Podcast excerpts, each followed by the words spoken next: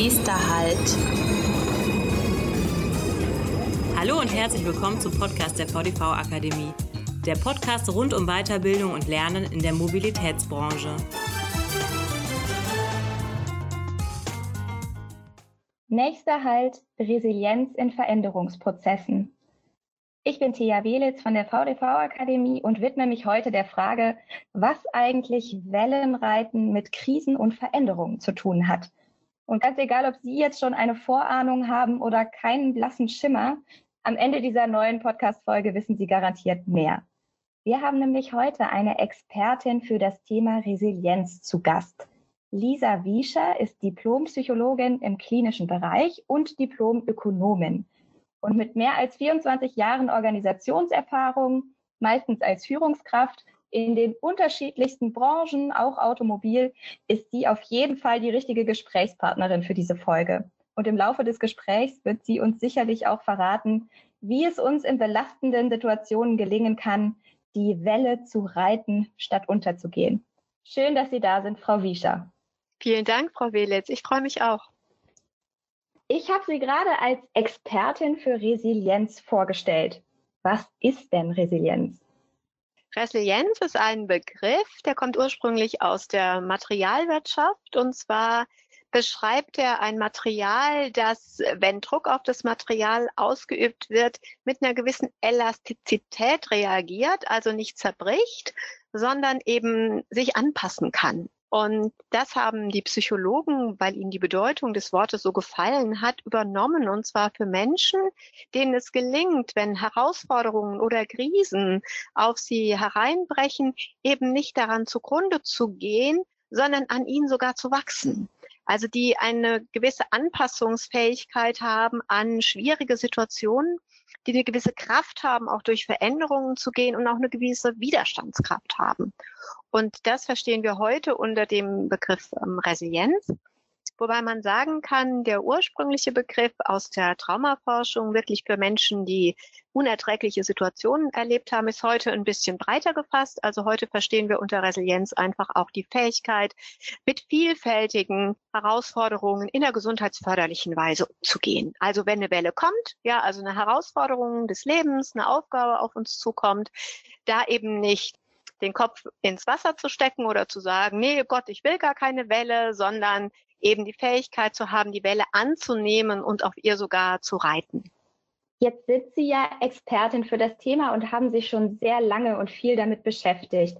Warum halten Sie es für besonders wichtig, dass wir alle uns mal mit diesem Thema auseinandersetzen? Also zum einen glaube ich, dass wir alle Herausforderungen immer wieder ausgesetzt sind und dass das auch nie aufhört. Das ist auch das Begeisternde für mich an diesem Thema, weil Resilienz schaut sozusagen ins Feindetail, wie geht denn jemand um, wenn eine Herausforderung und eine Krise kommt. Und das Leben hält immer wieder für uns Herausforderungen und Krisen bereit. Siehe Corona. Vor einem Jahr hätte kein Mensch daran gedacht, wie wir heute leben oder wie wir vor zwei Monaten gelebt haben. Wir konnten das nicht antizipieren. Und von daher glaube ich, ist es immer eine, ja, wird sich das Leben immer was einfallen lassen. Und deswegen ist Resilienz auch eine sogenannte Metakompetenz für die nächsten Jahrzehnte.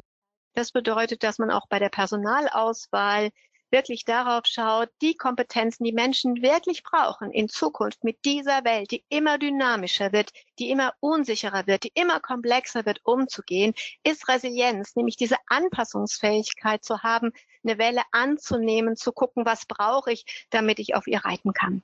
Von daher finde ich, ist der Begriff höchst aktuell und er wird es bleiben.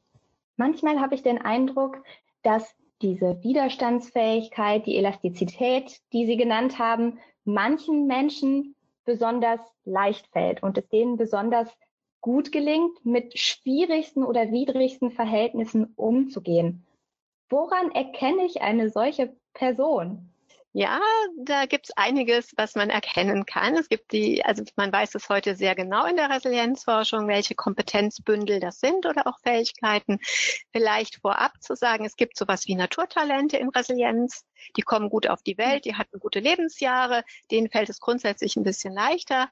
Und es ist ähnlich wie beim Surfen auch. Also die einen sind halt ein Naturtalent und die anderen üben ein bisschen länger und sie können es aber dann auch. Und das ist das Tolle halt auch an der Resilienz, dass wir wirklich mit jeder Herausforderung uns entwickeln können und an ihr wachsen können und mehr und mehr in resiliente Verhaltensweisen kommen. Und wenn man sich jetzt einfach mal so Menschen mit einer stärkeren Resilienz anschaut, da findet man zum Beispiel, dass es Menschen sind, die gut für sich selber sorgen. Also ich habe zum Beispiel ein Vorbild, das ist meine Patentante. Das ist für mich so ein, ja, einfach so ein Role Model, weil die mit den Dingen ganz anders umgehen kann als ich und die kommt verdammt gut durchs Leben. Die ist heute 97, die wohnt immer noch alleine. Und die hatte auch viele Einladungen im Leben, dass es ihr mal schlecht ging. Die hat sozusagen jede Welle genommen und reitet heute immer noch. Und ähm, eine ganz frühe Erinnerung, die ich an meine Patentante zum Beispiel habe, ist, die war eine Bäckersfrau. Und während mein Patenonkel morgens um halb sieben in die Küche kam und ihr sagte, Liz, du musst in die Lade, die Leid wade schon, hat sie gesagt, nee, ich muss erst noch mal einen Kaffee trinken bevor ich die Leute freundlich bedienen kann. Das heißt, sie hat für sich eine Priorität. Ich gucke erstmal, wie komme ich in meine Kraft, ja, wie komme ich in einen guten Zustand. Und dann wende ich mich der Aufgabe und der Herausforderung zu. Also das erste ist einfach eine gute Wahrnehmung dafür zu haben, was brauche ich denn? Und dann auch die Verantwortung anzunehmen, zu sagen, und jetzt sorge ich auch schnell für mich. Das ist so das erste. Und das zweite ist, wenn man sich die Menschen anschaut, auch da ist meine Patentante, wie ich finde, ein Musterbeispiel dafür. Ganz kleine Geschichte. Am Vorabend ihres 92. Geburtstags ist sie bei den Vorbereitungen in der Küche gestürzt und hat sich ein Bein gebrochen. Und wir, ich komme aus so einer großen Sippe, wir haben dann schon gedacht, oh Gott, mit jetzt 92, das erste Mal im Krankenhaus und dann ein Bein gebrochen. Oh Gott, was wird das werden? Wir haben eine Klagemauer aufgebaut. Und am nächsten Tag war ja ihr 92. Geburtstag und ich wollte mal wissen, wie es ihr geht. Habe da also angerufen im Krankenhaus. Da sagte die Schwester, ja, wollen Sie die sprechen? Ich sagte, ja, gerne, wenn das geht. Ach ja, das geht. Bringt meiner Tante das Telefon. Die bedankt sich erstmal, dass ich anrufe. Und da sage ich, ja, und wie geht's dir denn? Wie ist das mit dem Bein? Da sagt sie, ja, das Bein ist gebrochen, aber das ist kein Oberschenkel-Halsbruch, es ist ein glatter Beinbruch. Der wird wieder. Und dann habe ich gesagt, ja, und wie ist es überhaupt, so im Krankenhaus zu sein? Da sagt sie, naja, es ist nicht wie zu Hause, aber die sind so freundlich hier. Das hätte ich nie gedacht, dass die so freundlich sind. Es sind so zwei kleine Episoden, aber wenn man wirklich mal hinzoomt und guckt, was läuft im Feintuning sozusagen bei meiner Patentante ab, dann ist es so, dass sie schon die Realität toucht. Also sie geht in Kontakt mit der Realität. Sie hat das Bein gebrochen. Und dann schwenkt sie aber mit ihrer Energie sofort auf das Positive im Schlechten. Ja, aber es ist kein Oberschenkel-Halsbruch, ein glatter Beinbruch und der wird wieder. Und da bleibt sie mit ihrer Aufmerksamkeit. Oder sie findet es nicht klasse, im Krankenhaus zu sein und sie geht dahin, dass die Leute ja alle so freundlich sind. Und da bleibt sie. Das heißt, Menschen mit einer Resilienz, die schaffen es, ihren Blick, ihren Fokus mehr auf das zu richten, was tatsächlich noch gut ist. Und daraus schöpfen sie Kraft. Ja, weil es tut uns Menschen einfach besser, wenn wir uns mit schönen Dingen umgeben, als mit nicht so schönen Dingen. Und das Dritte, was ich gerne, was ich finde, was man sehr gut beobachten kann bei Menschen mit einer ausgeprägten Resilienz, da denke ich an mein Poesiealbum zurück. Das hat mir auch jemand reingeschrieben. Den Spruch kennen, glaube ich, viele. Ja, der Wunsch, ich wünsche dir Kraft, die Dinge zu ändern, die du ändern kannst, Gelassenheit für die Dinge, die du nicht ändern kannst und die Weisheit zwischen beiden zu unterscheiden. Und da liegt ganz, ganz viel drin, auch für die Resilienz. Zum einen liegt da drin unveränderbare Dinge, die Dinge, die, auf die wir im Moment keinen Einfluss haben, da unsere Energie nicht zu verschwenden, sondern zu sagen, okay, ist jetzt so. Corona ist jetzt so. Der Stau ist jetzt so. Und dann aber die Energie dahin zu lenken, wo wir etwas gestalten können. Und das setzt in uns sofort Kräfte frei. Da ist ein sehr gutes Beispiel, wie ich finde, ein sehr beeindruckendes Beispiel Viktor Frankl. Viktor Frankl ist ein hm, Psychiater gewesen, der im KZ war. Er ist freiwillig da reingegangen, weil er seine Eltern begleitet hat. Und er hat die Zeit im Konzentrationslager genutzt, um einfach mal so zu beobachten, wer kommt sozusagen besser durch die Zeit im KZ und wer hat ganz, ganz starke Mühe. Und etwas, was er herausgefunden hat, ist, dass es ganz wichtig ist, sich auf diesen Bereich noch zu fokussieren, wo wir Menschen Gestaltungsraum haben. Und er schreibt es so eindrücklich, dass er sagte, sie konnten uns foltern, sie konnten uns kein Essen geben, sie konnten uns nackt sein lassen, frieren lassen. Aber die Haltung, die Einstellung, wie ich darauf reagiere, das war mein Revier. Das konnte ich gestalten. Das heißt, es sind Menschen, die sich wirklich darauf zurück, also darauf fokussieren können, was sie wirklich noch gestalten können. Und in der Regel sind das die eigenen Reaktionsmuster. Ja, also zum Beispiel das Auto, was uns blockiert in der, in der Straße eben zu sagen, das ist vielleicht eine Einladung an mich, jetzt mich zu ärgern, aber ich lehne diese Einladung dankend ab und ich bleibe in meiner Gelassenheit. Also wirklich dieses, wo kann ich bestimmen, die Autonomie und das ist das in der Regel, was in uns liegt. An der Stelle möchte ich dann gerne nochmal zusammenfassen, was ich bis hierhin mitgenommen habe. Also erstens, ich kann Resilienz lernen, wenn ich auf bestimmte Aspekte achte, ganz egal, ob mir das jetzt in die Wiege gelegt wurde oder nicht, kann ich daran arbeiten und meine Resilienz verbessern. Das finde ich schon mal eine sehr gute Nachricht. Dann habe ich ein paar Dinge mitgenommen. Also eine gute Wahrnehmung haben, Verantwortung übernehmen für die Situation, gleichzeitig meinen Fokus auf das Positive zu legen, wenn es irgendwie möglich ist, mich auch daran erinnern, zu akzeptieren und meinen Gestaltungsspielraum zu suchen. Und zum Thema Akzeptanz habe ich mich gefragt, das ist ja ganz schön herausfordernd, manchmal schwierige Situationen einfach so anzunehmen. Muss ich mir denn dann wirklich einreden, ach ja, es ist ja eigentlich egal oder die Situation ist mir gleichgültig, um sie zu akzeptieren? Also vielleicht noch eine kleine, ähm, eine kleine Pointierung. Also das Erste, was Sie mitgenommen haben, Verantwortung für die Situation, Verantwortung für meinen Zustand in der Situation, also Verantwortung wirklich für mein Wohlgefühl übernehmen und das nicht an andere delegieren. Also das war mir gerade noch wichtig als ähm, Ergänzung von Ihrer Zusammenfassung. Und Akzeptanz, in der Regel ist es wirklich ein schwieriger Prozess, weil Akzeptanz heißt nicht Gleichgültigkeit. Ähm, Akzeptanz im Sinne der Resilienz heißt, dass ich mich wirklich verabschieden muss von etwas, wie ich die Welt gerne hätte. Also wenn ich jetzt mir vorstelle, ich wäre jetzt ein Busfahrer und ich stehe mit 40 Fahrgästen im Stau, dann habe ich ja den Wunsch, meine Fahrgäste pünktlich zu transportieren.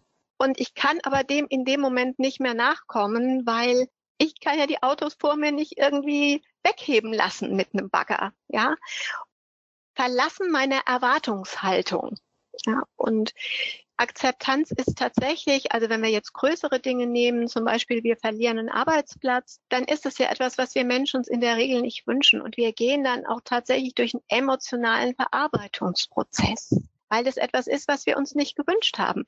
Für Dinge, die wir uns wünschen, ist Akzeptanz sehr einfach. Aber wenn es etwas ist, was wir uns nicht wünschen, heißt es, dass wir da tatsächlich durch einen emotionalen Verarbeitungsprozess gehen, der zum Beispiel in einem Trauerfall in der Regel tatsächlich mindestens ein Jahr dauert. Also von daher Akzeptanz vollkommen richtig ist ein aktiver Prozess und der fällt alles andere als leicht. Also auch sich verabschieden von eigenen Erwartungen zum Beispiel ist auch ein Jetzt ganz großes Thema, wenn es darum geht, woran scheitert manchmal auch die Resilienz, ähm, auch tatsächlich das Verabschieden von eigenen Erwartungen, wie wir gerne die Welt hätten. Und dann ist sie halt leider nicht so, sondern wir hätten sie halt gerne anders. Ich hätte sie gerne ohne Maske beim Einkaufen. Sie haben gerade schon den Aspekt der Geschwindigkeit oder der Geduld auch erwähnt. Wenn ich jetzt all die, die Schritte oder Punkte befolgen würde, die Sie erklärt oder erläutert haben, wie schnell werde ich denn resilient?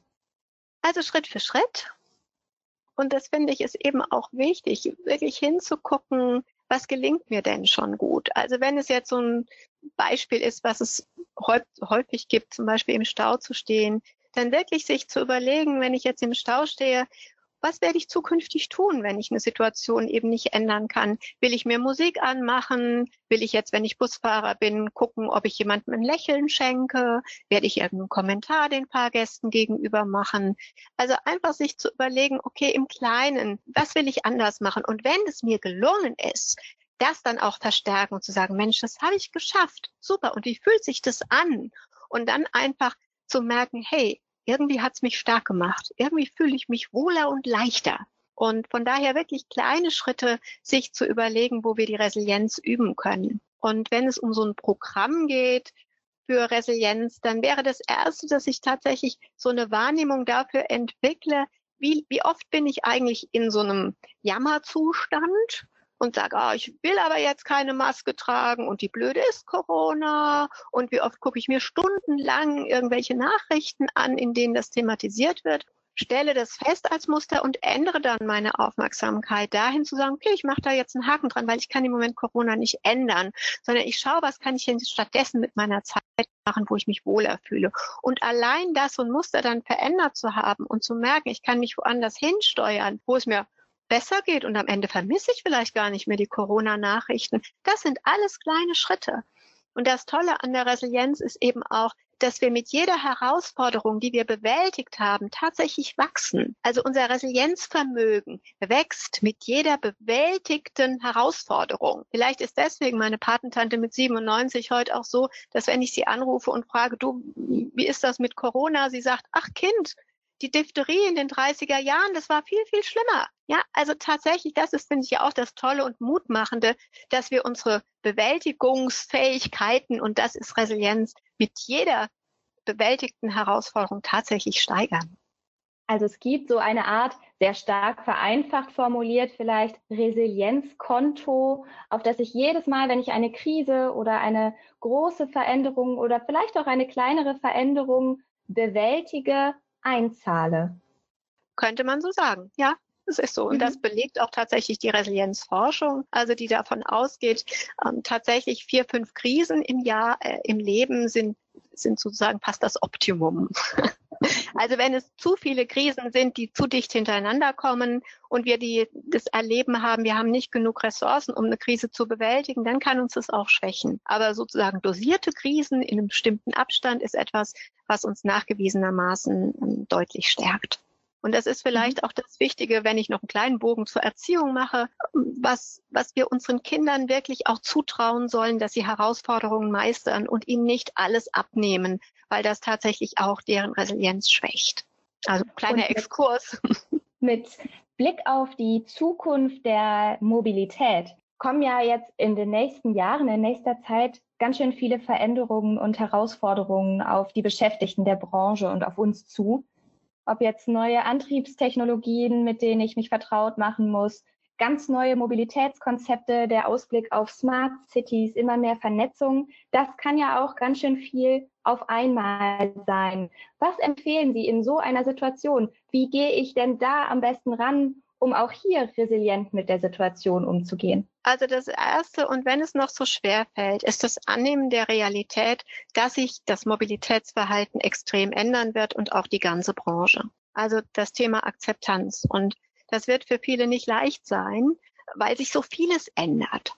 Und es wäre aber wichtig, dahin zu gehen, zu sagen, okay, ich merke, es gefällt mir überhaupt nicht und ich bleibe bei meiner Sehnsucht. Eigentlich hätte ich gerne die Welt so, wie sie war und ich erkenne an, dass die Realität eine andere sein wird. Ja, also ich erkenne an, da kommt eine große Welle und ich entscheide mich und es wirklich auch als eine Entscheidung zu begreifen und ich werde mich dieser Welle stellen, weil ich könnte auch entscheiden, ich stelle mich dieser Welle nicht. Ich wechsle den Beruf oder ich wandere aus ja, in eine kleine Insel in Pazifik, ja, wo Mobilität eine ganz andere ist. Also es ist mir wichtig, ja, dass es klar ist, es ist eine Entscheidung, ich bleibe dabei.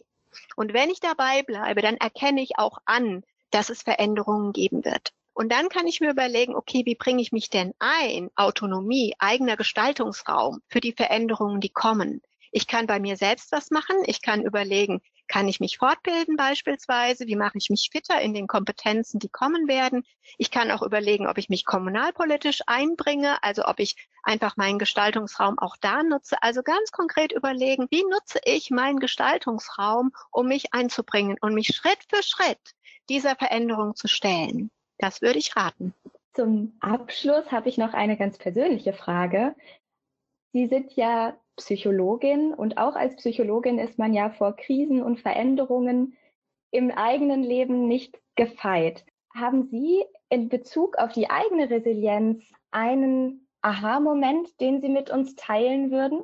Also ich kann Ihnen einfach äh, aus jüngster Vergangenheit berichten, wie das für mich als Freiberuflerin war, als äh, Corona, Corona so richtig zuschlug. Ich arbeite viel mit Gruppen, ich arbeite viel in Seminaren und das ist von 100 Prozent auf Null gefahren worden. Und ich war nicht mehr in einer solchen finanziellen Lage, seit ich 16 bin. Ja, weil seit ich 16 bin, war ich finanziell unabhängig. Und jetzt stand ich auf einmal da und meine Einnahmen gingen rapide gen Null. Und da konnte ich auch bei mir sehr gut beobachten, was sind so meine Bewältigungsprozesse. Und ich hatte so etwa eins, zwei Wochen, wo ich wirklich auch ähm, ein bisschen orientierungslos noch war. Und dann fing ich an zu sagen, okay, Lisa, was machst du jetzt? Und ich habe halt angefangen, ein Online-Angebot zu machen. Ich habe meine Kurse mittlerweile, meine Coachings mache ich online. Ich habe mit einer Kollegin mich zusammengetan. Wir haben neue Produkte entwickelt für Firmen, die ihre Mitarbeiter im Homeoffice unterstützen wollen. Und ich habe angefangen, ein Buchkonzept zu entwickeln mit einer Kollegin und habe dafür die Zeit genutzt. Und jetzt ist es Gott sei Dank wieder so, dass die Einnahmen wieder da sind, wo sie auch im mhm. Januar waren. Und ich habe im Päckchen Online-Angebote, Konzepte, die ich ohne Corona nicht gehabt hätte. Und ich kann sagen, Lisa, das hast du geschafft. Ich habe also, wie Sie das sagen, auf mein Resilienzkonto eingezahlt. Und das Schöne ist, wenn eine ähnliche Situation wiederkommt, sind wir alle gewappnet. Also das heißt, ich glaube, dass alle die, die durch diese Krise mit einem Zuwachs an Erfahrungen und einem Zuwachs an Kompetenz mit diesen Herausforderungen umzugehen, dass die gestärkt daraus hervorgehen. Wir alle. Ja, vielen Dank für diese persönlichen Einblicke zum Abschluss und auch für die vielen konkreten Anhaltspunkte zum besser die Welle reiten, an die wir uns und auch die Zuhörerinnen und Zuhörer sich in der nächsten Situation sicherlich erinnern können von der Akzeptanz über den Fokus auf das Positive. Ich bedanke mich ganz herzlich für das Gespräch und wünsche Ihnen für die Zukunft und auch für den Rest dieses krisenreichen Jahres durch Corona alles Gute. Herzlichen Dank. Vielen Dank und auch allen Zuhörern. Ich wünsche Ihnen alles Gute für dieses Jahr. War mir eine Freude. Dankeschön. Bei Fragen und Anmerkungen sind wir unter podcast.vdv-akademie.de erreichbar.